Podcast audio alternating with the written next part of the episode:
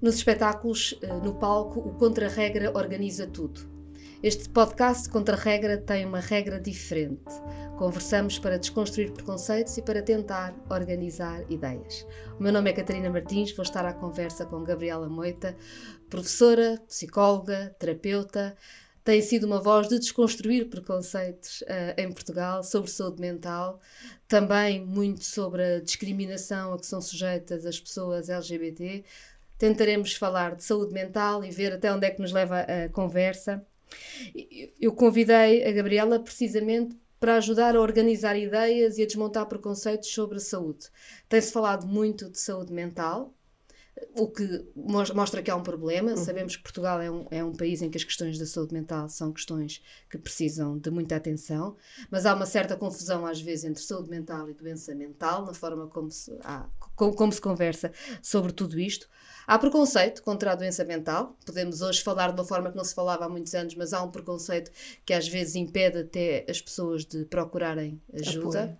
Uh, e sobre tudo isto vamos tentar uh, conversar. Vamos por partes. Obrigada, Catarina.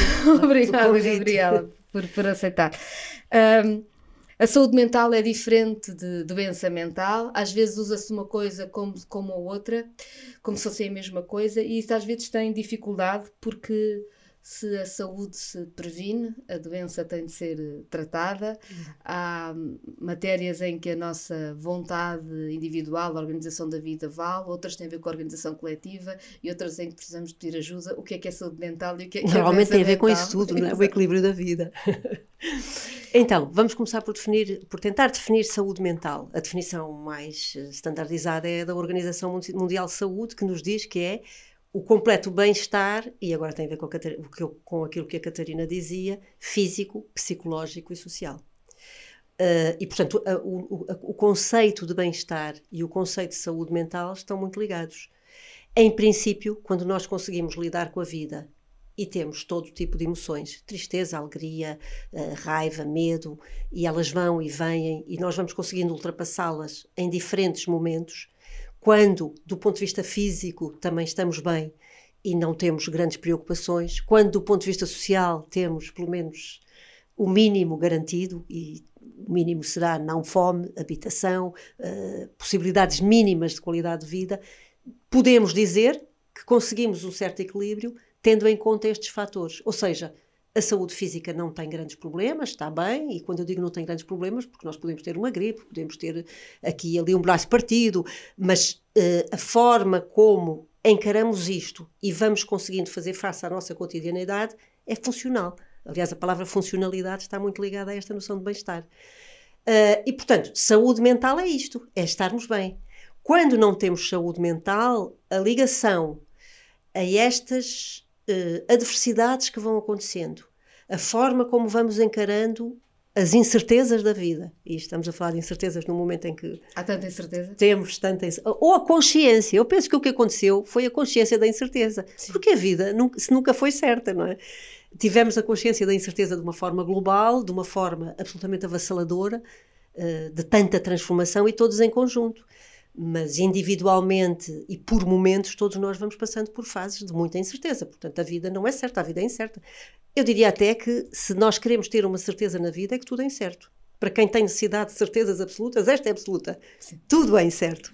Uh, às vezes pode não ter muitas alterações. Sim, eu, eu diria que, que, que, em Portugal, a, ou seja, a, a, o, os problemas de doença mental serem tão graves também têm a ver com uma precariedade muito grande das vidas. Ou seja, quando nos comparamos com outros países, o facto de termos eh, tanta desigualdade, termos tantas pessoas vivendo na pobreza, ou seja, há determinantes sociais para o facto do país ter os, uh, estes níveis altíssimos, estes níveis agora sim de doença mental. De doença mental, agora sim de doença mental. E, e quando falamos de doença mental, já passamos para a área da psicopatologia, ou seja, já estamos a falar de quadros patológicos completamente identificados, uh, estereotipizados, se quisermos, e, portanto, mudamos agora de registro completamente. E temos as depressões definidas, as ansiedades, e estamos a falar, apesar de tudo, enfim, das, dos, dos, quadros mais habituais e mais comuns nesta época, mas podemos falar também dos, dos distúrbios obsessivos, das situações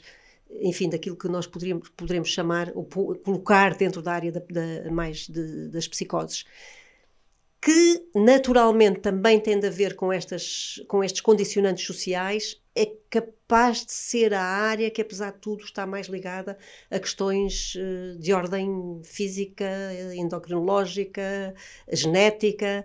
Digamos que as, as depressões e as ansiedades são, num primeiro momento, ou estarão na interface, estou a pensar nisto consigo uhum. neste momento a, a, dizer desta maneira. Estamos é? todos a pensar, isto é sem rede, estas conversas são sem rede. Estão na interface maior com as questões sociais e emocionais.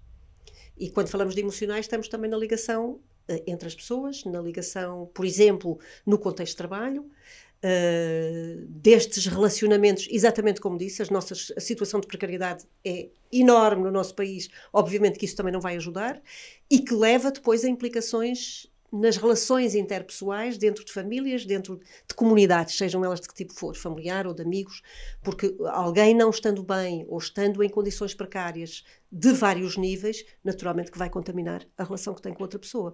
E, portanto, isto vai entrar em escalada uh, e pode levar a situações de patologia.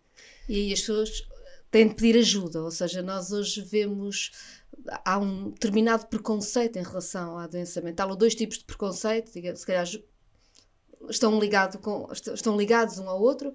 Por um lado, achar que se uma pessoa tem doença mental, então é uma pessoa em quem não se pode confiar. Portanto, as pessoas não podem dizer, não podem pedir ajuda, não podem assumir que têm um problema, porque senão sentem-se ainda mais desprotegidas e mais vulneráveis do que já estão. Porque, ao contrário de partir uma perna, eh, as pessoas ficam são postas de lado, uhum, como sendo uhum, alguém uhum. que não é de confiança para o cotidiano, para existirmos, para, para podermos pensar em conjunto, trabalhar em conjunto, falar em conjunto. E por outro lado, também num discurso diferente, que é o discurso de que diz: se estás doente e estás a sentir mal, a culpa é tua. Porque é tu és fraco. Claro, isso, porque isso se tu dormisses é as horas certas e fosses fazer jogging ou, e comesses uh, uh, super alimentos, saudáveis, estava tudo bem. E não funciona assim. Uh, infelizmente não, e, e, praticamente todos nós tivemos alguma vez na vida essa experiência, que apesar de fazer tudo certinho, o que é, é muito, é muito interessante ter falado nisto, uh, na ideia de que a, a um determinado comportamento vai corresponder uma dada, uh, um dado resultado. E que é certo. Se eu fizer assim, se eu me comportar direitinho, isto até é curioso porque uh, no desenvolvimento uh, individual de qualquer um de nós, não é? As crianças que ouvem isto e que assumem que se fizerem as coisas certas vão ter aquilo que querem, se isto não acontece na vida, adoecem. Exatamente porque se responsabilizaram de tal maneira que vão pôr em questão o facto de não fazer, de não ter feito. E, e, e, colocam este, este controle interno de uma forma muito mais forte do que qualquer outra pessoa. Assumiram desde muito cedo essa responsabilidade. E uma educação que constantemente aponta para causa e efeito sem margem de erro, eh, eu diria que é uma educação muito complexa, porque não é verdade que se nós fizermos tudo direito, nada nos acontece. É verdade que se fizermos tudo mais ou menos direito, comermos bem, dormirmos bem, mas às vezes o dormir bem nem sequer depende de nós, podemos deitar-nos a horas certas e, não, e, e, ainda assim o sono não chegar à hora que se queria. Uh, mas isto dizer que, portanto, mesmo cumprindo tudo certinho, podemos sentir-nos muito mal. Portanto, o ser humano não é assim tão lógico quanto esta lógica do fazer tudo direito, não vamos adoecer. Não. Mesmo fazendo as coisas direitas, podemos vir a ter problemas, podemos vir a não ter uma saúde mental numa determinada fase equilibrada e podemos ou não passar por uma situação de patologia. Mas eh, este, este de vez em quando não estar bem e nesse momento precisar de apoio não é sinal de fraqueza, não é sinal de falta humana, ou seja, eu não cumpri uhum. os, os, preceitos que me tinham informado, uh, e portanto não, não podemos responsabilizar o sujeito exclusivamente temos que pensar no meio todo e muitas vezes em circunstâncias químicas que também naquele momento nós não estamos tão capazes de fazer face às, às, às, à realidade.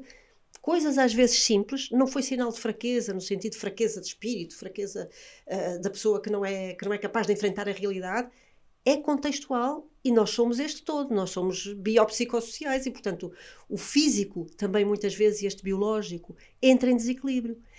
Uh, se às vezes nós conseguimos detectar exatamente quais são os fatores que levaram a isto, muitas vezes não conseguimos dizer aqui está a causa. Não, não, não é, é uma máquina que a gente vai lá ver exatamente qual foi a rolana que saiu do sítio. Não dá. Para as pessoas com muita ansiedade, isto é muito angustiante. Porque então, como é que não é possível saber exatamente o que é que provocou este meu mal-estar? Nós somos tão múltiplos, tão múltiplos, e somos uma máquina tão extraordinária que ela desarranja-se e às vezes arranja-se sozinha, felizmente. E há mal-estar que não é doença. E há muito mal-estar que não é doença e que é passageiro. O que é que acontece? Se o mal-estar for muito frequente, se nós começarmos a sentir que aquele cotidiano está a arrastar-se, mas este arrastar-se é arrastar-se num tempo largo, não é? Eh, depois de muitos meses tentar fazer face à realidade, de o, o sono começar a ser posto em questão, uh, o apetite começar a ser, a ser posto em questão, se, há aqui indicadores, não é? Sobretudo esta, esta necessidade absoluta de sobrevivência porque realmente nós não dormimos bem, se não comemos, se não nos alimentamos, se começamos a não conseguir fazer face a tarefas que habitualmente fazemos, se vamos começando a perder o interesse pelas coisas. Mesmo as coisas que nos davam mais prazer deixam de dar. Isto acontece por vezes em momentos. E não quer dizer que a pessoa esteja numa depressão. Está, está com uma crise de saúde, mas não está em doença. Uh, também não assustar quando isto acontece pontualmente. E ainda não se arrastou. Há fases, são períodos. Se são períodos ligeiros, só dar mais atenção. E são momentos em que isto depois depende das idades, não é o que eu agora vou dizer, uh, não são bons para tomar grandes decisões, é preciso mais atenção, os amigos convém que estejam mais próximos e muitas vezes isto repõe-se, este estado de maior desequilíbrio uh, vai repondo. Uh, eu costumo usar o, o, a ideia de Piaget e do desenvolvimento cognitivo para explicar isto explica-se muito bem. O Piaget considera que todo o nosso desenvolvimento cognitivo se faz por absorção da realidade, a seguir acomodação depois há uma fase de equilibração e a seguir não ficamos aí, desequilibra e voltamos ao mesmo ciclo, não é? E na vida nós vamos funcionando sempre desta maneira. Em assimilação, acomodação, equilibração, estou a usar a linguagem, uhum. não é? Por isso citei o autor que a definiu. Depois há um momento de desequilíbrio até o novo equilíbrio. Este desequilíbrio, se é ligeiro, adaptativo, não é para assustar.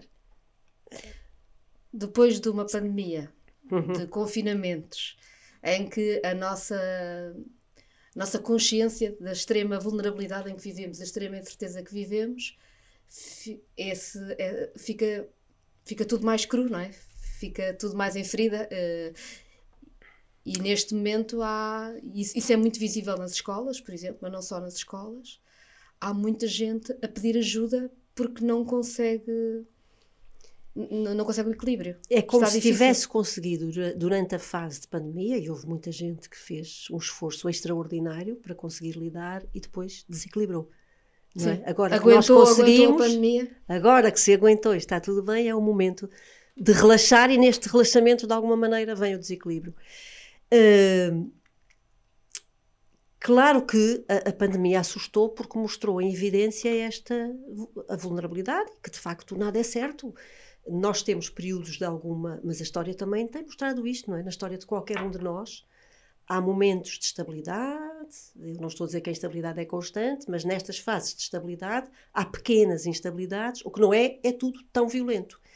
Claro que, eh, de repente, uma tão grande transformação que obrigou a rapidamente uma enorme adaptação, a um desgaste eh, até de criatividade para algumas pessoas foi extraordinário porque a criatividade aumentou, para outras foi mau porque de repente já não se sabia como lidar. Uh, e vem um boom também do encontro, sobretudo nas escolas vemos isto, não é? O voltar a estar, uh, uh, quase perder a sequência do que é um comportamento que acontece cotidianamente e que toda a gente vai estando habituada. E para quem acha que para voltar a estar foi extraordinário, e para outros é um choque, um, um depois é um susto, um susto um ter susto. que estar eh, presente. Claro que trouxe esta vantagem, as pessoas começaram a dizer que estavam mal e tive, tinham a possibilidade de o dizer porque foi possível dizer isto em voz alta e em grupo. E é isso que também muda a forma como hoje se fala destas Eu diria questões. Que porque sim. mudou muito, em pouco tempo mudou muito. Mudou muito porque mudou em, muito, em, em muita gente, em muito volume. Eu uh, uh, costumava dizer isto, não, nem sempre foi bem recebido. O que aconteceu em massa, para além da diferença que é acontecer em massa, portanto, o acontecer em massa é em si próprio uma nova realidade, a angústia que se passou com o desemprego, com a incerteza, com a doença, com as, a, o que aconteceu a, a nível social, imensas famílias tinham vivido isto e vivem isto diariamente, cotidiano, há muito tempo. Rebenta de um lado, rebenta, mas vivem isto sozinhos. Não vivem isto todos em conjunto. Portanto, Agora, de repente, como vivemos todos em conjunto, podemos falar sobre isto, então vamos lá falar sobre Eu isto. diria que é muito mais isto. E claro, aconteceu a mais gente em conjunto. Isso trouxe a vantagem de se poder falar, um, de sair da vergonha e de mostrar, primeiro às pessoas que sim que é possível pedir ajuda e que não tem mal nenhum em estar mal. Em estar mal, não é estar, em estar doente, com uma patologia, é estar com falta de saúde. Ainda uhum. não estamos em doença. Claro que esta falta de saúde, se não, se não há uma intervenção a todos os níveis, e eu não diria só que é ao nível da saúde mental, ao nível da saúde mental, ao nível da saúde social, ao nível das relações entre as pessoas, se não há aqui um trabalho em conjunto, então sim, podemos cair na patologia. Há uma perversão no debate público-político até, de que de certa forma eu também faço parte. Hum. É preciso, uma pessoa tem, tem que pensar nestas coisas, que é porque a saúde mental é importante e porque objetivamente o Serviço Nacional de Saúde não tem capacidade de resposta à saúde mental nem à doença mental. Nós falamos muito da falta de meio, seja aquela, já sabemos, há uma prevalência de, há, há 13% da doença em Portugal que é doença mental, mas o orçamento para a saúde só 5% é que vai para esta área. A discriminação ao longo, se, se a saúde tem problemas em geral, precisa de mais meios, de, mais, de melhor organização, etc., nesta área, o preconceito ao longo do tempo também faz com que não se fale não disto. Permitiu, e portanto claro. não o permitiu. E portanto agora que falamos, vamos falar de meios e vamos... Mas é... E isso é muito necessário. Há uma outra questão que é, então, e a forma como nós organizamos as escolas, em que os miúdos estão a competir uns com os outros numa corrida, com horários infernais, forma como nós organizamos o trabalho, em que há cada vez mais pessoas em trabalhos por turnos, em que as pessoas nem sequer se conseguem encontrar uma, umas às outras, a forma como nós organizamos o cotidiano, que as casas são tão caras que as pessoas moram cada vez mais longe do sítio onde trabalham, passam tanto tempo nos transportes e, portanto, não têm tempo têm tempo a fazer outras coisas, que não seja dormir e trabalhar. Uh, e um dos problemas é se nós depois focamos toda a nossa preocupação sobre saúde mental no Serviço Nacional de Saúde ou em profissionais de saúde, no acesso a profissionais de saúde, que é importantíssimo, eu não estou a desvalorizar, aliás, falo mais vezes disso do que do resto, mas isso, mas isso pode tirar o espaço e pode nos fazer esquecer que temos de discutir o resto, temos que discutir como é que nos organizamos uns com os outros. A Catarina sabe disso muito melhor que eu. Politicamente não é possível argumentar que se tem que investir aqui quando é preciso investir em todo o lado. Não, é evidente construir a casa, nem, nem, nem podemos colocar a questão desta maneira. Construir uma casa é construir uma casa. É preciso o teto, é preciso o chão, é preciso, eh, são precisas as divisórias, eh, enfim, e cada um dos departamentos. E não se pode, em prol uh, de um investimento, não, ter, não cuidar dos outros. Até porque, diria eu, o que é que acontece? Se de facto se descuidarem as escolas, e eu penso que aí há um trabalho importantíssimo de base a fazer. Se todas as questões comunitárias, sociais, ligadas à habitação não forem cuidadas simultaneamente, vamos cuidar no Sistema Nacional de Saúde e depois temos ali um afunilamento porque um, um, um, engarrafamento porque veio tudo de trás onde deveria ter sido trabalhado atempadamente. Uh, o que eu penso é que nunca houve, como agora, uma discussão tão aberta e tão clara e tão frontal em relação a esta necessidade. As das escolas são mais antigas, pelo menos todos nós ouvimos falar disso, embora eu julgue que em relação àquilo que é possível fazer, a grande transformação está para fazer. Este ensino e esta escola, eu diria, não serve a ninguém. Não serve a ninguém. Não serve a ninguém. E, e, e, isto é um modelo que já está completamente posto fora de questão. Uh, esta aprendizagem não ensina aquilo que era muito mais importante fazer, que era ajudar as pessoas a viver bem, que é aquilo de que estamos a falar. Claro. Uh, mesmo a quantidade de informação nas diferentes áreas de atuação, as escolas não fazem isso, continuam centradas num determinado tipo de saber que uh, trabalha a determinadas áreas intelectuais, mas sabemos que muito dele não é assim, não vai levar a lado nenhum. Sim, Perdeu se for tempo. trabalhado de outra forma, também se vai perder passar daquele bocado, ou seja, se, se, as pessoas não aprendem a lidar com, com o que querem saber, se não aprendem a ter a curiosidade, se, se, a curiosidade não faz parte, se não constroem conhecimento a partir de curiosidade. Se se centrar, se, se, centrar mais no ensino do que na aprendizagem, Exato, não é? é ou seja, mais, ao contrário, mais na aprendizagem do que no ensino, ensino, colocar as pessoas depois... a aprender. Aliás, os miúdos já fazem isso nas salas de aula, muitas vezes não estão a ouvir o professor, estão na internet. Sim. porque mais rapidamente ouvem a informação. Tendo em conta tudo isto, mas nós agora vamos mudar, estando a falar de saúde mental. Uhum. Ou seja, é uma área.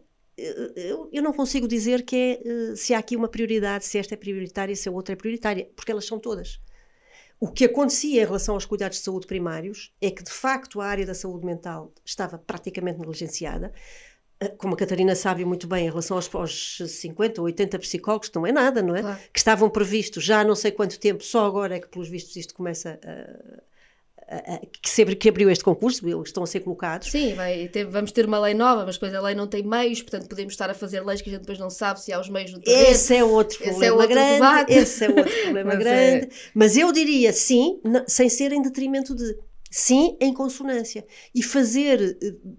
Eh, isto é como fazer um, um, um plano de atividade estratégico. Não, não é possível eh, agir só de um lugar. Claro. Não estamos a fazer direito. E há uma, há, para lá da armadilha, digamos assim, do debate político, uhum. há depois também uma armadilha, eu diria de sistema capitalista, ou enfim, de uh, hiperindividualismo, ou talvez até liberal, em que, que, não é, que não é muito racionalizada, mas que acaba por, eh, por fazer parte de nós, que é a chamada indústria? Já há um livro sobre isso chamado Indústria da Felicidade, quem nos diz que não é preciso mudar a escola, não é preciso mudar o trabalho, o problema não é a habitação, a sociedade está toda bem.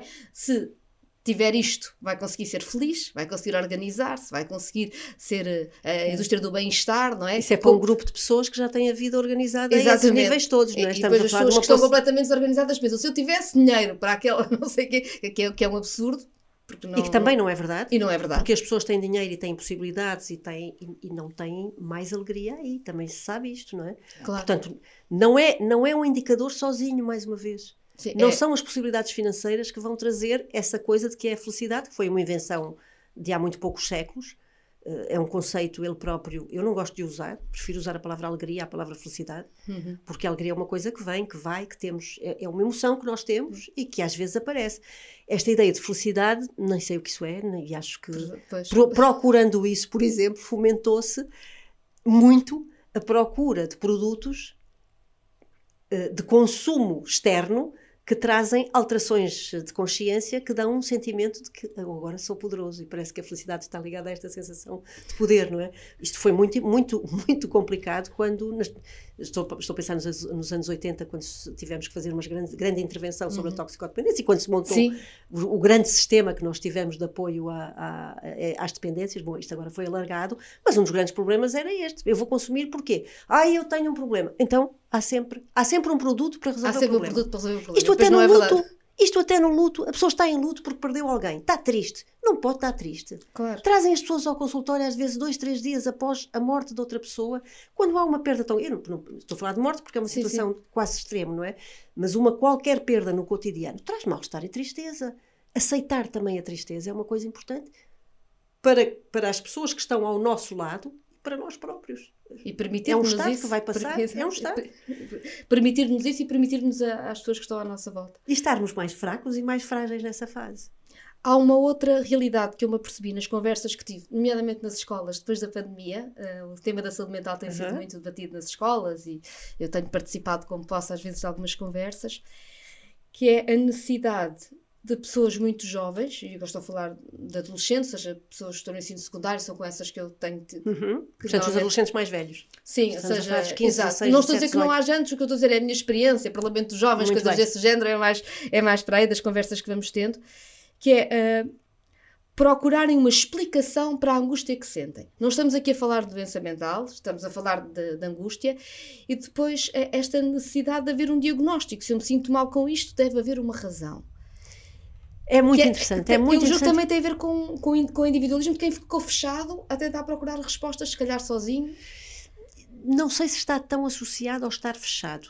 Eu diria que está associado a uma geração, e não só uma geração, porque eu encontro muitas pessoas na consulta uh, clínica, normalmente ligada aos estados de ansiedade, que é uma ideia de uh, eu para já existe informação disponível, que é uma coisa que também não existe sobre o ser humano, não é? Nem a medicina, nem, nem a ciência médica, nem a ciência psicológica, nem nenhuma ciência, diria eu, uh, tem um conhecimento total da realidade. Portanto, nós não temos acesso a uma informação total.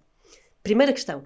E as pessoas que gostam de ter tudo controlado, porque sentem que, como nós dizíamos no início, né, se controlarem tudo, não vão adoecer, não vão morrer quase, não é? Parece que ficam uh, uh, imortais e imunes, se fizerem imunes tudo direito. Imunes às oscilações da vida, terão sempre tudo pois é. Ora, fazer tudo direito é uma impossibilidade, porque isso pode ser o próprio erro. Fazer tudo direito significa funcionar de uma só forma, e funcionar de uma só forma não é adaptativo. Portanto, fazer algumas coisas que não estavam no programa e que possam ser alteradas é ótimo. Mas isto para dizer, esta necessidade enorme de controle faz querer, faz acreditar que é primeiro que o controle é possível, que com a informação eu controlo e, portanto, eu tenho sempre que saber porque é que os meus estados de ânimo acontecem daquela maneira. Eu diria que não é possível. Não é possível. Ah, e temos outra coisa. É uma agora, agora nesta nova geração, muito rapidamente eles vão procurar informação nos meios uh, digitais. E, portanto, há uma dúvida, vão tirar a dúvida. E aparece sempre 30 mil explicações para a mesma coisa, não é? Agora parece que vão deixar de aparecer 30 mil explicações porque há para aí um chat Uh, ah, novo, do, da, não é? inteligência artificial que vai buscar já, informação e compila, que não sei se é mais grave ainda, porque, porque ao trazer a informação tão arrumada daquela forma, parece que há só uma forma de informar. Portanto, não sei se não será um novo perigo. E nós só temos respostas às perguntas que fazemos e podemos ter esquecido de fazer outras perguntas. Exatamente, que é ora cá está, ora cá está. E quando fazemos perguntas também se, se experimentam respostas. Claro. Mas está a dizer uma coisa importantíssima, porque as perguntas podem ser de outra maneira e, e se calhar é essa outra forma que nos vai ajudar a lidar com o problema em não saber porque é que eu estou assim.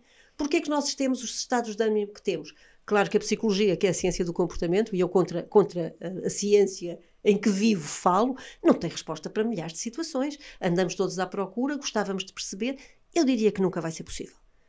Nós fazemos as máquinas, perceber as máquinas que fizemos, às vezes é complicadíssimo, mas conseguimos perceber porque é que aquilo funciona daquela maneira. Esta máquina que somos nós. E por isso eu diria que a robótica vai ser outra vai ser outra coisa porque não sei, não sei se será previsível, não sei se será previsível, porque também parece que os robôs aprendem e portanto também vão trazer novas complicações. Mas isto para dizer, esta necessidade de perceber tudo e este lugar onde, onde se pode ir à procura de informação pode ser altamente ansiogénico. Uh, porque é como se estivesse, se estivéssemos a viver e a, e a, estarmos simultaneamente como observadores de nós próprios a querer contar porque é que estamos a fazer aquilo e a sentir aquilo. Ora, o corpo tem regras que nós desconhecemos, não é, não é célebre frase, não é só o coração, o coração que tem razões, tem razões que a razão, que desconhece, a razão desconhece, o corpo tem razões que a razão desconhece, a própria razão tem razões que ela desconhece, e eu diria que essa é a beleza de ser humano, é não sabermos, muitas vezes, porque é que as coisas são como são, e elas resolvem-se. Isto é que é belíssimo deixar e, e, aceitar que esta resolução também faz parte e que o ir vivendo é a melhor forma de encontrar satisfação e solução para as nossas dúvidas, uh, eu diria que é uma aprendizagem, não é? Não é querer saber mais e melhor e como se faz tudo. A não ser que seja investigador, o resto é, é para viver. Sim, nós, não funcionamos, nós não funcionamos com algoritmos. Exatamente, exatamente. e portanto é a questão do algoritmo. Há uma, há, há, estávamos aqui a falar da forma até como gerações diferentes vivem estas questões. A, a Gabriela fez um enorme trabalho em, em Portugal ao longo de, dos últimos anos que nos permitiu desmontar muitas discriminações e preconceitos, nomeadamente entre a, a população LGBT. Da, sobre a população LGBT, de, de, das, das, mais variadas formas. Uh, eu diria que há uma, há uma parte que continua a ser muito continua a ser estranhamente importante, porque se nós já assumimos como sociedade e legalmente que não se pode patologizar a orientação sexual, nem a identidade sexual isso é uma conquista talvez mais legal e de uma parte da sociedade do que de toda a sociedade, por um lado. E por outro lado, porque ainda que tendo conseguido isso e dando isso por adquirido, há depois outra questão que é como é que são tratadas no acesso à saúde uhum. as eh, pessoas uh, que, não, que não estão conformes a uma norma maioritária e, portanto, de população LGBTQI. Uh, e, e há aquela coisa que é orientação sexual é uma coisa, identidade de género é outra. Nós temos aqui uma sigla muito comprida para coisas tem, muito diferentes. Para coisas é? muito, muito diferentes. diferentes. Só são iguais na discriminação. Eu, quando comecei a estudar esta área, eu diria que uh, poderia ter ido por outros lugares, porque o objetivo era mesmo perceber porquê que a discriminação se dá. Ou seja, porquê que nós queremos fazer mal ou porque fazer mal, fazer mal, não é? Discriminar mal, é querer fazer mal. Discriminar é querer fazer mal, mas vai até à morte. Porquê que se mata pessoas só porque sentem de uma maneira diferente de nós? Uh, isto era uma coisa estranha, incompreensível, e portanto podia ir para muitas vias para este estudo. E aqui, que tinha a ver, o meu estudo inicial começou pelas questões de orientação sexual, como é que é possível agredir, expulsar, matar, por queima, queimando, afogando, uh, isto através da legislação, expulsar das igrejas, igrejas estas que dizem que uh, Deus é de todos e Deus. Como é que era possível Somos isto? filhos de Deus, mas depois uns mais do E depois uns ficam fora da porta, não é? Das diferentes igrejas, o que é isto? E portanto, esta é a minha indignação. O que é que leva a que uh, se faça tão mal a alguém que senta de uma maneira diferente e esse seu sentir não nos faz mal nenhum. Ou seja, a questão é que não interfere com a vida. Porque as pessoas podem ter as emoções que querem, a vida que querem. Claro que interfere com uma coisa que se chama norma, que nem se sabe onde é que ela está. A norma não tem regra. Quer dizer, é uma regra. Não há um livro que diga a norma é esta. Depois vão-se escrevendo livros. Mas não há um sítio onde ela esteja instituída. Há uma norma na religião, há uma norma na, na no direito, ah, há uma norma na saúde e curiosamente, se nós formos ver isto do ponto de vista histórico, ela até é contagiada, não é? A norma da religião passa para a norma do direito e a norma do direito passa para a norma da saúde. Assim foi em relação às doenças. Muitas delas eram pecados, e particularmente uhum. nestas que nós estamos a falar. Depois foram crime, até que foram doença. E agora esperemos, e, e, e aqui é um, é um momento de elogiarmos todos os grupos sociais que fizeram este enorme trabalho. Uh, que finalmente cheguemos a um lugar que é o das pessoas poderem ser quem são. Claro que, desde que não façam mal à vida dos outros. Que eu julgo que no direito há uma expressão até para isto, não é? É não agredir o terceiro. Claro. E, portanto, qual é, porquê é que eu fico tão afetada que os vizinhos no meu prédio ao lado, na, na porta ao lado da minha casa, vivam de uma maneira completamente diferente da minha quando não vem ninguém dizer-me que eu não posso viver da maneira que vivo? Não se consegue perceber isso. E como é que se matam estas pessoas? Como é que se vai à morte, não é? Como é que se condenaram? Como é que se agrediram? Esta é a indignação. E, portanto, por ter uma forma de vida diferente, por ter uma. Nem é sexualidade, quando nós estamos a falar do, do, da orientação sexual, só estamos a falar do sexo da pessoa que a pessoa escolheu.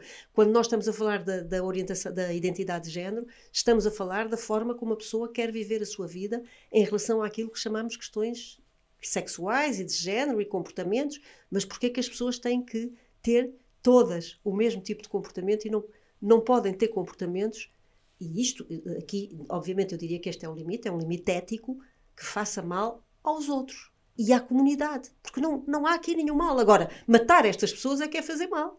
Portanto, claro que eu estava, ainda, ainda por cima, na área da saúde, fui ter que perceber o que é que se passava.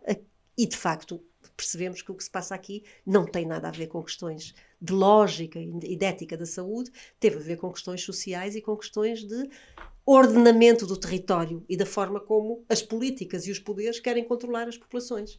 E é mais fácil controlar uma população que é toda igual, provavelmente. Não é? Eu não sou política, tenho, tenho até pouca visão a esse nível, mas diria que provavelmente é uma questão de poder que aqui está. E, claro, o que é desconhecido normalmente é assustador. O outro e o identificar aquilo que nós gostaríamos de manter invisível para a nossa leitura da vida ser mais fácil e mais simples. É? Há, uma, há uma pergunta que às vezes me fazem então de provocação: é nunca mais acabam as letras. Ou seja, a marcha é LGBTQI, mais, nunca mais acabam e as letras. E nunca mais acabam se nós quisermos colocar aqui tudo o que são populações discriminadas. E, e de facto, se nós formos pensar, e, e é isso que, esta, que estas siglas têm de comum. É a discriminação, é a injustiça perante as suas formas de vida, é, é, é quererem ser apagadas, excluídas, tornadas invisíveis. Porquê é que nós vemos muitos pais a não quererem que os professores falem determinadas realidades na escola? Realidades! Uhum. Não querem que se fale. Portanto, é para não se ver. E não se vê porque isto faz mal a quem e a quem. Quer dizer, eh, eh, eu consigo perceber, obviamente, que a minha inquietação não, não é uma inquietação, é uma inquietação uh, cidadã no plano teórico, eu vou encontrar aqui uma explicação. As pessoas têm medo do diferente, assusta-as ver outras formas de vida, têm medo que os seus próximos uh, assumam também outras formas de vida que elas próprias não podem entender, mas uh, não é esta a explicação que nos interessa, não é? Como cidadã, a coisa é mais básica. É porque é isto? Porque é esta a questão? O bullying. Ou então vamos pensar que realmente nós estamos todos. A escola também não faz o seu papel, não é? Faz outros, embora faça muito o seu papel, porque de facto o papel da escola seria construir, criar uh, cidadãos, uh, promover. Eu acho que, na verdade, na escola, até por. Há escolas que estão a fazer esse caminho de uma forma extraordinária. Brilhante. Tem toda a razão. E por, e por um impulso tanto de corpo docente, como de corpo não docente, como de estudantes. Mas o que é pena é que Só seja que... feita dessa maneira. Exato. Porque é o não... ensino não formal. Claro. E isso deve-se e, e, fazemos aqui uma homenagem aos, aos, professores e a todo o corpo não docente que faz isto. Porque eu acho que têm puxado por mudanças. Isso é fantástico. Isso Mas é... é... fora dos horários de trabalho. Sim, é verdade. Não é? é verdade. Todas estas pessoas o fazem em regime de voluntariado e, portanto, merecem muito mais o nosso, a nossa dedicação. Porque na, nos seus horários têm que cumprir Claro. outras matérias que não sei se precisavam tanto, se, se merecem tanto já, tempo, já é? é difícil. Dizíamos há, há bocado antes do início desta conversa que, que, que, estas letras todas, e eu partilhava com a Gabriela esta preocupação e este debate que existe na, na esquerda em, em geral, que é transversal, que é como é que nós conseguimos que todas estas lutas uh, se acrescentem e não nos fragmentem. Uh, e na verdade, esta ideia de que por cada letra nós somos obrigados a pensar na condição daquela pessoa e, portanto, nas discriminações que existem na sociedade. Portanto, cada letra será a forma de identificar cada discriminação e depois temos-las todas juntas, porque devemos claro. ir à luta contra todas as discriminações. E em essa é uma primeiro luta lugar, não é? Em primeiro lugar, vamos a essa questão identitária, que é pena, porque. Mas é porque se discriminou uma massa homogénea quando ela não é homogénea, discriminaram-se estas pessoas todas. Estas pessoas têm que aparecer, tornar-se visíveis, ter, ter nome a, a, sua ação, o seu comportamento, o que quer que seja, não é? Que as identifica quase e que lhes dá identidade para se poderem reclamar direitos. Por outro lado, também é verdade que até então, nesta grande, enorme sigla, eu há pouco estava a falar da discriminação, mas esta, até então, os nomes todos que estão nesta sigla tem a ver com sexualidade. Mas realmente a nossa estrutura social, a base da nossa estrutura social, tem a ver com questões de identidade sexual ou de identidade de género, diríamos hoje, não é? Porque uhum. o mundo está dividido até então na ideia de homens e mulheres. E tudo está construído desta maneira, serzido de uma forma que nós puxamos uma linha e estão lá as outras todas, não é? Portanto, a sigla, enquanto forem questões ligadas a esta questão da, da, da de que nós antes usávamos exclusivamente a palavra sexualidade. E hoje vamos também diferenciando. Mas uh, é isto do que, do que foi definido como o que é ser homem e o que é ser mulher na nossa, na nossa cultura. Que é uma imposição patriarcal que acaba que, oh, por nos fazer mal a todos. Exatamente. Obrigada, Gabriela.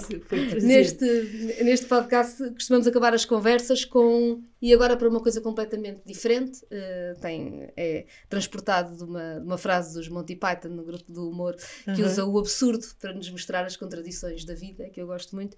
No! No! No! No! no. Yes! Yes! Yes! Yeah, a bit! A bit! A bit! A bit! She has got a wart! E agora para uma coisa completamente diferente, Gabriela. Não sei se completamente diferente Uh, o que é que está a acontecer? Uh, até decorrente de tudo o que nós tivemos aqui a dizer. Há um isolamento social. Quando falou de individualidade, uhum. a Catarina de alguma maneira também dizia que nós, a, a, é ótimo porque cada pessoa pode ter a sua identidade, mas isto também leva a muito isolamento. E socialmente, até pensando na escola, onde estão os hobbies? Os hobbies que eram eu lembro-me de uma escola extraordinária. A minha escola tinha a coisa, eh, eh, aquilo que eu adorava na escola, era uma coisa que se chamava furos. Hum. Os furos, nos furos aprendia-se a vida. Agora, coitados dos miúdos que vão para a escola e só têm aulas, e até têm uma coisa que se chama aulas de substituição, portanto, eles não podem ter furos. Ora, os furos eram um lugar onde nós percebíamos aquilo de que gostávamos porque estávamos às vezes uma hora, duas horas, o que era extraordinário, quantas pessoas faltavam, a aprender a vida, mas também a descobrir quais eram os nossos maiores encantos. E aí aprendíamos o que é gostávamos de fazer, percebíamos que uh, íamos definindo com mais precisão os nossos hobbies, se era o desporto, e íamos encontrando esses lugares. Os espaços de encontro, neste momento, são cada vez mais pobres. Não sei se as discotecas, que são as discotecas e os cafés, não são espaços de encontros, são espaços para onde se vai já com encontros. As pessoas, nós vivemos numa fase de maior isolamento também, as cidades, aliás, é um problema que também temos que resolver. Uhum. E alguém que esteja mais só não tem um sítio onde vai encontrar os outros. Nós podemos dizer, ok, inscreva-se num, num, grupo de esporto, faça. Uh, dance, uh, mas não há muitos lugares de ponto de encontro ou lugares de hobbies. Os hobbies são Sim, momentos. Porque os hobbies é, difere, é, é diferente experimentar um desporto, ou fazer desporto por hobby, ou ser um desportista de uma determinada área. Exato. É diferente fazer teatro ou cantar por hobby Porque ou estar a fazer uh, um Não é um foco, não é uma tarefa, não é? Não é uma tarefa. A responsabilidade é outra. E, e, portanto, os espaços descomprometidos de tarefas. Exatamente. Os, espaços exatamente. Sem... É exatamente essa palavra. É exatamente essa palavra, Catarina. Eu diria que nós vivemos numa época focada na tarefa. Ansiedade tem a ver com o facto de muitas vezes não se saber. As pessoas estão em grupos e dizem assim, e eu depois não sei o que é que vou dizer. Ou se diga a coisa certa. O que é isto? O que é isto? Hum. Isto é focado na tarefa. Porque se a pessoa está completamente descomprometida em diálogo com outras pessoas, não há coisa certa nenhuma. Entra se, não, se lhe apetece, não está na conversa se não lhe apetece, observa, está a falar para o lado. É exatamente isso. É ter espaços em que possamos estar uns com os outros sem foco. Por outro lado, uh, ainda descobrirmos e não deixarmos de o fazer desde cedo, e a escola podia ajudar a isto também, Uh, portanto, este, este, é um hobby que, contém os outros, mas os diferentes prazeres na vida são fundamentais para o resto da vida. Não se prepara o pós-reforma no pós-reforma. Prepara-se o pós-reforma na vida inteira. Porque nas, as pessoas que se focaram muito na, na, na atividade profissional, e a vida leva-nos muito a isso, quando a atividade profissional para, a identidade desaparece. Porque era-se quem se era também por aquilo que se fazia. E depois o que fazemos? E nesta altura, descobrir hobbies é muito difícil. Portanto, vamos aos hobbies, vamos aos hobbies. rapidamente. Muito obrigada, Gabriela, por esta conversa. Obrigadíssima. A produção deste episódio contou com o apoio de Ana Mendes, Fabiano Figueiredo, João Corvelo e Miguel Bordal. A música é de João Martins. Podes subscrever o Contra-Regra no YouTube, no Spotify, na Apple Podcast, na Google Podcast ou na plataforma de podcasts que utilizes.